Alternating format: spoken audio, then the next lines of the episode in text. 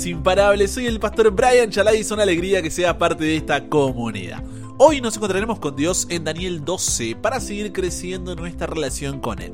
Recuerda estudiar estos capítulos antes de escuchar el episodio. Este no busca reemplazar tu estudio personal, sino motivarte y enriquecerlo. Con eso dicho, ahora sí, conversemos. ¿Qué verdad aprendemos sobre cómo es Dios y su dirección para nuestra vida? Padre, a veces cuando todo está difícil, cuando parece que todo se viene abajo, es difícil mirar hacia adelante y decir todo va a estar bien. Pero gracias porque hoy nos permites en tu palabra darnos la seguridad y la certeza de que tú ganas. Y eso debe ser lo que mueve nuestro día a día. Saber de que tú eres quien vence al final y quiere lo mejor para nosotros. Ayúdanos a entender esto un poquito más. En el nombre de Jesús oramos. Amén. Finalmente llegamos a Daniel 12, estamos en el final de este librazo y hay muchísimo que ver en este capítulo, así que nos metemos directo al estudio que ya será largo, pero créeme que valdrá la pena, ¿ok? Bien, este capítulo comienza diciendo así, en aquel tiempo se levantará Miguel, el gran príncipe que está de parte de los hijos de tu pueblo, y será tiempo de angustia, cual nunca fue desde que hubo gente hasta entonces, pero en aquel tiempo será libertado tu pueblo, todos los que se hallen escritos en el libro. Fíjate, si bien el libro de Daniel comienza con Nabucodonosor que invade Judá y se lo lleva cautivos a Babilonia, ¿recuerdas? En contraste, termina con Miguel, que es Jesús, quien se levanta y libera al pueblo de Dios, dejando pero clarísimo de nuevo el objetivo de este libro. Dios es fiel y soberano, aunque las circunstancias y como ésta nos hacen sentir muchas veces nos hagan pensar lo contrario, debemos seguir confiando porque Dios está al control de la historia y todo va a estar bien. A pesar de que todavía no terminó de suceder, el libro nos da un spoiler. Dios gana. Pero como somos curiosos nos preguntamos cuándo sucede esta liberación.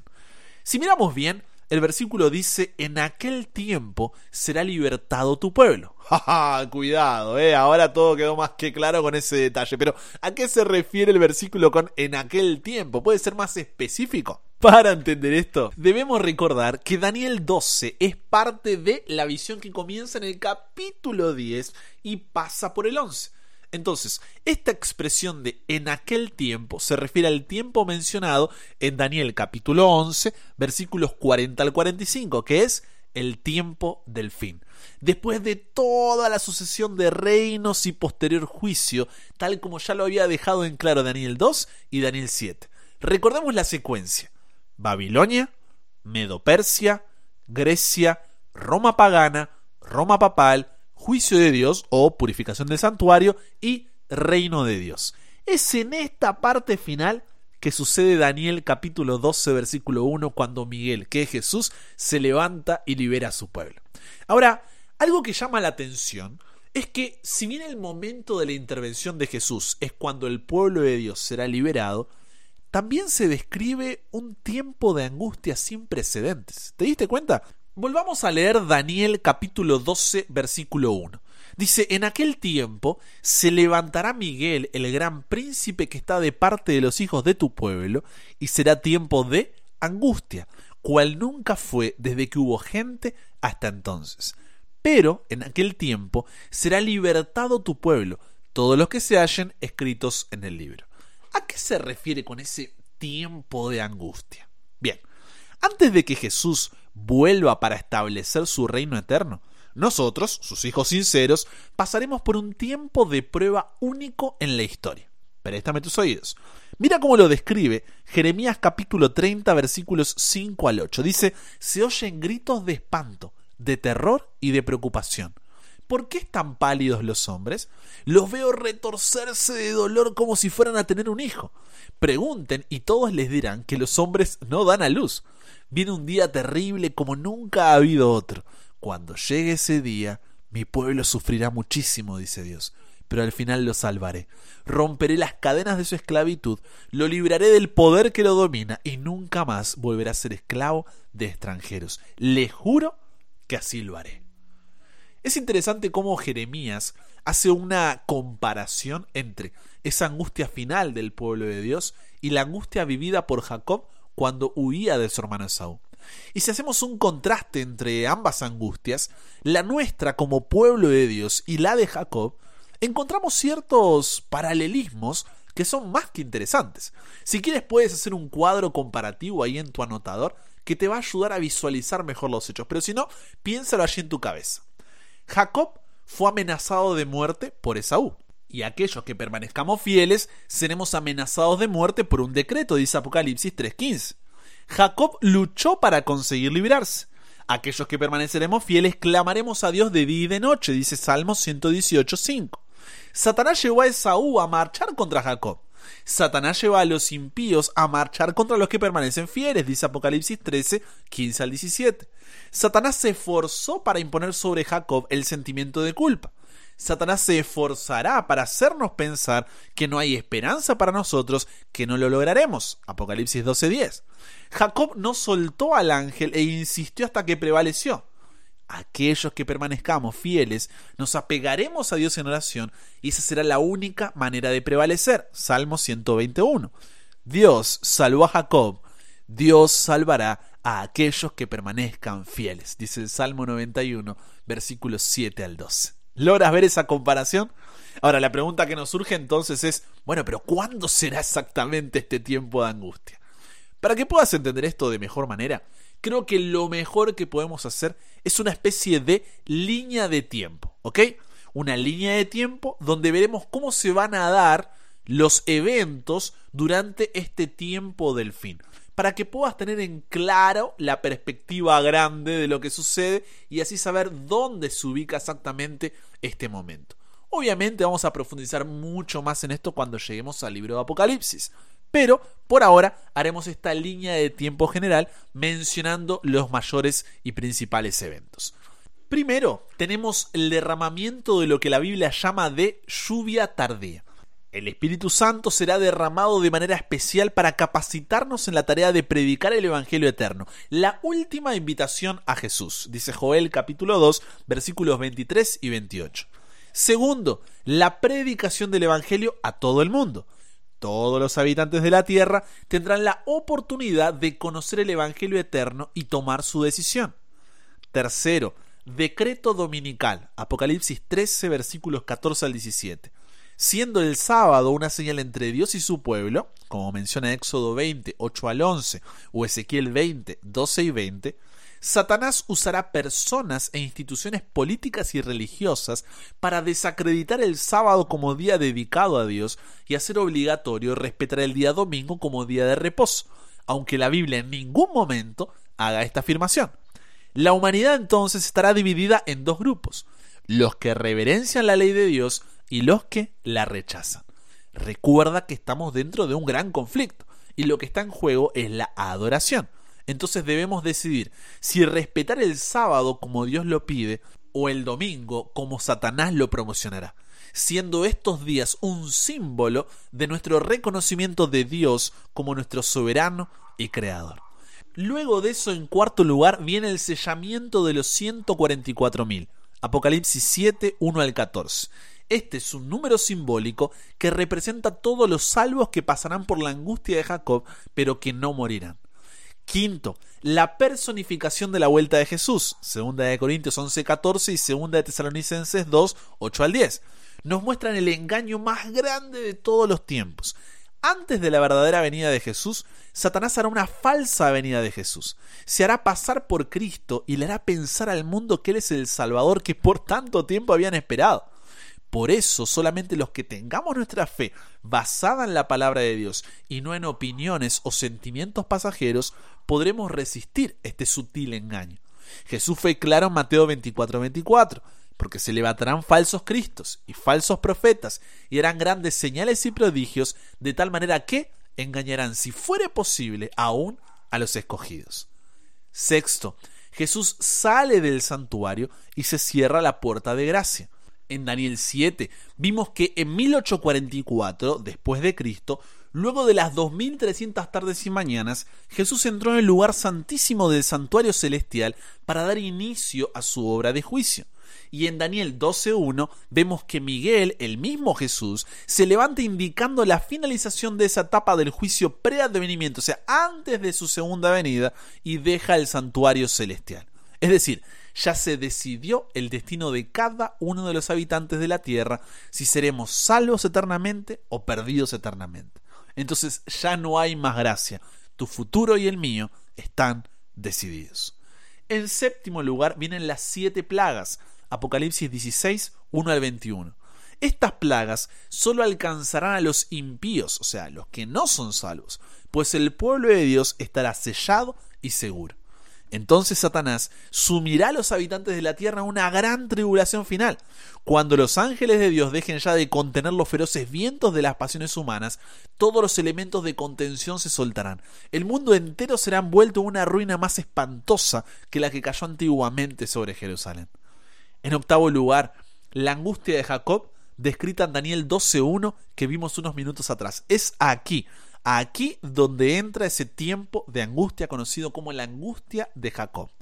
El principal ingrediente de esta angustia es que aunque Dios sabe si seremos salvos o no, nosotros no lo sabemos. No sabemos si nuestros pecados fueron perdonados antes de que se cierre la puerta de la gracia. Pero el pueblo de Dios será liberado durante este tiempo terrible, porque en el juicio investigador llevado a cabo en el tribunal celestial, Jesús el sumo sacerdote, como dice Daniel 8 y 9, nos justificó y nuestros nombres están escritos en el libro, como menciona Daniel 2. Este registro celestial brinda pruebas judiciales a todo el universo de que pertenecemos a Jesús y por lo tanto estamos protegidos durante este tiempo de angustia. Y luego, finalmente, es la segunda venida de Jesús. Por lo que no debemos temer, sino que al igual que lo hizo Jacob, el secreto está en nunca soltarse de la mano de Dios y podemos tener la seguridad, la certeza y la convicción de que Jesús nos libertará y seremos salvos para toda la eternidad. ¡Wow! ¿Qué te ha parecido esa línea de tiempo? ¿Cómo van a ir sucediendo cosa tras cosa y poder entender cómo va pasando realmente nos ayuda a prepararnos. Y ahora sí, con esa línea de tiempo establecida para saber cuándo sucede el tiempo de angustia, continuamos con nuestra lectura del capítulo 12, pero repaso la línea del tiempo. Primero, derramamiento de la lluvia tardía. Segundo, predicación del Evangelio a todo el mundo. Tercero, decreto dominical. Cuarto, sellamiento de los 144.000. Quinto, personificación de la vuelta de Jesús. Sexto, Jesús sale del santuario y se cierra la puerta de gracia. Séptimo, las siete plagas. Octavo, la angustia de Jacob o tiempo de angustia. Y noveno, la segunda venida de Jesús. A partir de allí, Daniel 12, versículos 2 y 3 dice, y muchos de los que duermen en el polvo de la tierra serán despertados, unos para vida eterna y otros para vergüenza y confusión perpetua. Los entendidos resplandecerán como el resplandor del firmamento, y los que enseñan la justicia a la multitud como las estrellas a perpetua eternidad. Daniel es probablemente quien hace la referencia más explícita, más clara en el Antiguo Testamento sobre la resurrección venidera. Y al reflexionar sobre este pasaje, podemos conocer algunas verdades importantes. En primer lugar, nota la metáfora utilizada por Daniel diciendo que duermen. La misma referencia utilizada por Jesús cuando los discípulos lo cuestionaban sobre la muerte de Lázaro y él responde, nuestro amigo Lázaro duerme, más voy para despertarle. Esto puede parecer una simple metáfora, una forma poética de ilustrar un hecho, pero hay mucho más. Durante siglos, muchas filosofías han moldeado el pensamiento incluso de cristianos como tú y yo. Algunos creen que atravesamos sucesivas encarnaciones, así que la muerte no se considera el fin. La vida es eterna y cada ser vivo está sometido a un ciclo continuo de nacimiento y muerte. Otros afirman que el alma no muere, el cuerpo es el que desaparece. Sin el cuerpo, el alma queda libre y va al cielo y está mirando y cuidando de nosotros. O que después de la muerte no hay regreso al cuerpo, pero claro que se pueden comunicar con la gente en caso de ser buenas personas. Los sueños es una manera de comunicarnos con ellos incluso. Pero más allá de todas estas filosofías y opiniones, la pregunta que debemos hacernos no es qué nos parece que pasa, sino que dice la Biblia que pasa. La Biblia En Génesis capítulo 2, versículo 7, Eclesiastés capítulo 9, versículos 5 al 6 y 12, 7 al 8, por mencionar algunos pasajes, nos enseña que como seres humanos no podemos dividirnos, somos una unidad indivisible. Cuando morimos no sabemos nada, ni nos vamos a ningún lado hasta esta resurrección mencionada por Daniel donde como también afirma 1 Tesalonicenses capítulo 4 versículos 16 y 17, el Señor mismo, con voz de mando, con voz de arcángel y con trompeta de Dios, descenderá del cielo y los muertos en Cristo resucitarán primero. Y nosotros, los que vivimos, los que hayamos quedado, seremos arrebatados juntamente con ellos en las nubes para recibir al Señor en el aire. Y así estaremos siempre con el Señor. En segundo lugar, aunque la muerte arruina y acaba con todo aquí, se nos ofrece la promesa de que la muerte no tiene la última palabra para los creyentes fieles. La muerte es un enemigo vencido. Cuando Cristo rompió las cadenas de la muerte y salió resucitado de la tumba, le dio el golpe fatal a la muerte, porque la paga del pecado es la muerte, pero por medio de Jesús ahora hay algo más allá de la muerte. Ahora podemos mirar por encima de la realidad temporal de la muerte a la realidad suprema de la vida que recibimos de Dios por medio de Cristo cuando llegue la resurrección. Debido a que Miguel se levantará, aquellos que le pertenecen también se levantarán. Por lo que al ver resucitar a Jesús podemos tener la certeza, la esperanza, la seguridad de que Él lo puede hacer contigo y conmigo.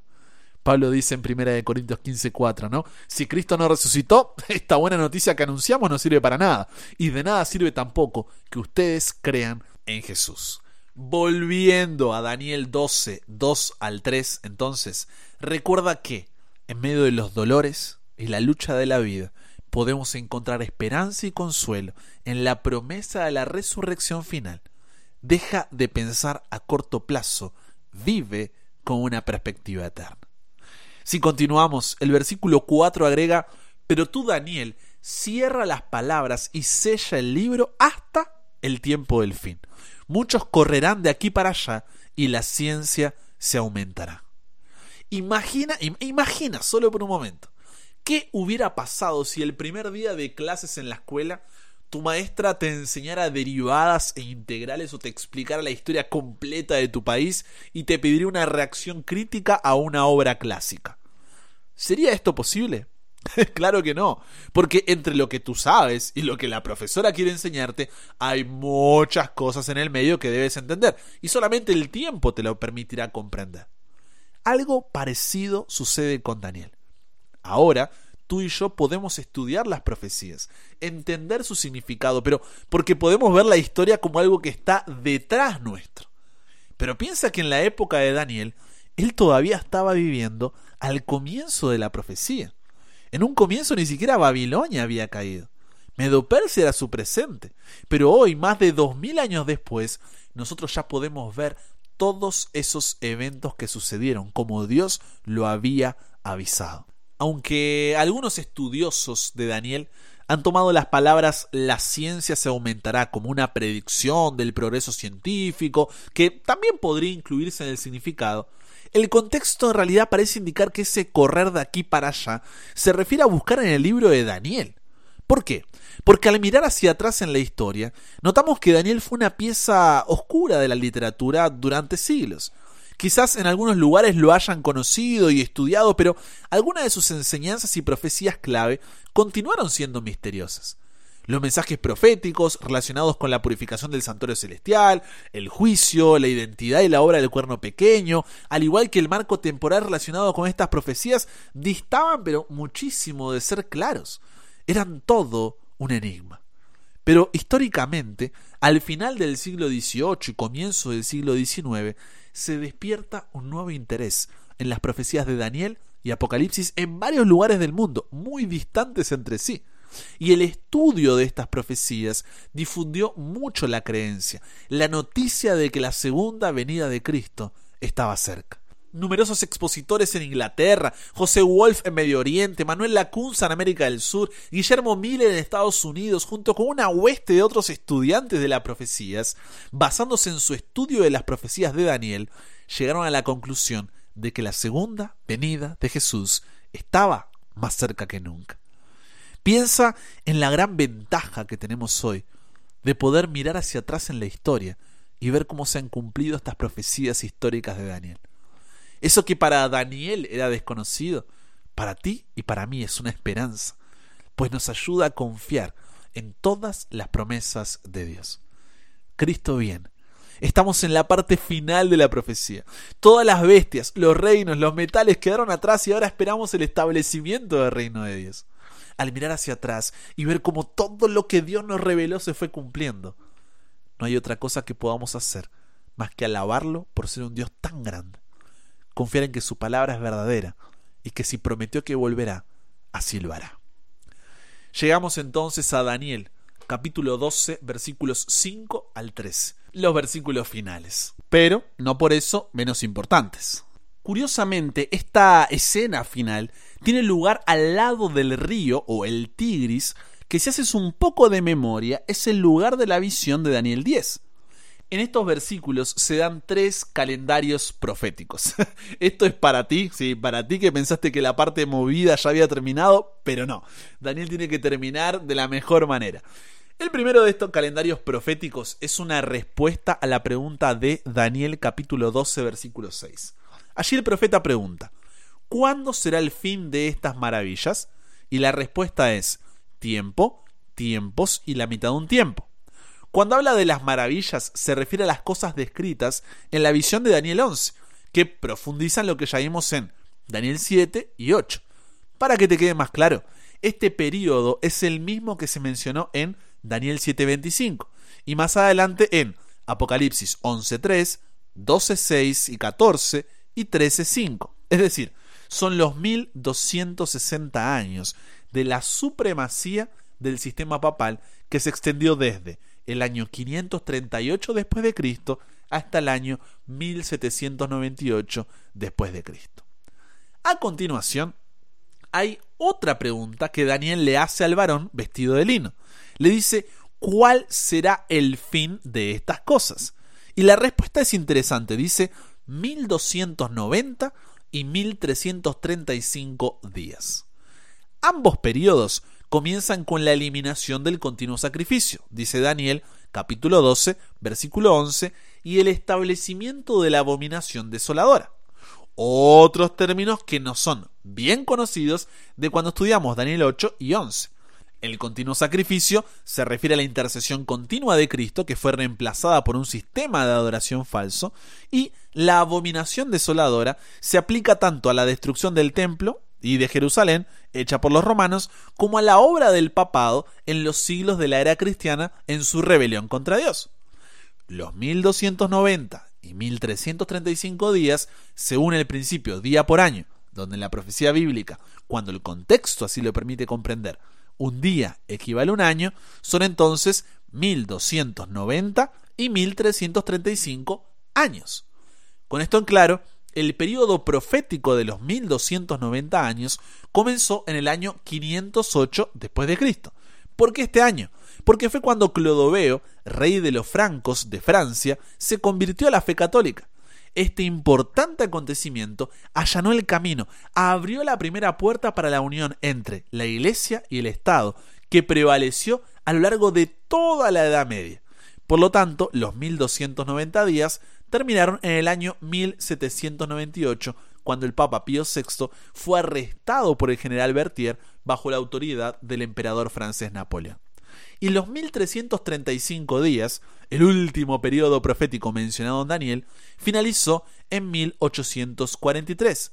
Este fue el tiempo de lo que se conoce como movimiento milerita, donde volvió a tomar fuerza y se renovó el estudio de las profecías bíblicas en el mundo cristiano también comenzó en el año 508 después de Cristo. En conclusión, el libro de Daniel puede ser abrumador al comienzo, por lo que no te desanimes si alguna parte o incluso todo el libro te fue difícil de entender y todavía tienes cosas dando ahí vueltas en la cabeza, ¿está bien? Este es un libro que necesita de tiempo, estudio y oración para ser guiado por el Espíritu Santo. Y tendrás que leerlo más de una vez para ir comprendiéndolo mejor. Es lo que hice yo para poder resumir todo esto en episodios de la forma más clara y corta posible. Por lo que vuelve a escuchar los episodios de este libro con tranquilidad, con anotador, con Biblia en mano. Escríbeme si tienes alguna duda, pero sin olvidar el mensaje principal, porque puedes entender todo, pero si no recuerdas el mensaje principal, no servirá de nada. Dios es fiel y soberano, aunque las circunstancias y como ésta nos hagan sentir, muchas veces nos hagan pensar lo contrario. Debemos seguir confiando porque Dios está al control de la historia. Para Daniel, todo esto era distante, pero tú y yo tenemos la oportunidad de estar en este momento crucial de la historia. Es increíble. A través del libro de Daniel hemos visto cómo, a pesar de la sucesión de reinos en la historia, el final siempre es el mismo. Dios gana y su pueblo es salvo. Gracias al sacrificio de Jesús en la cruz por ti y por mí. No hay más pecado. Enjugará Dios toda lágrima de tus ojos y ya no habrá muerte, ni habrá más llanto, ni clamor, ni dolor. Y te pregunto, ¿no quieres eso para tu vida?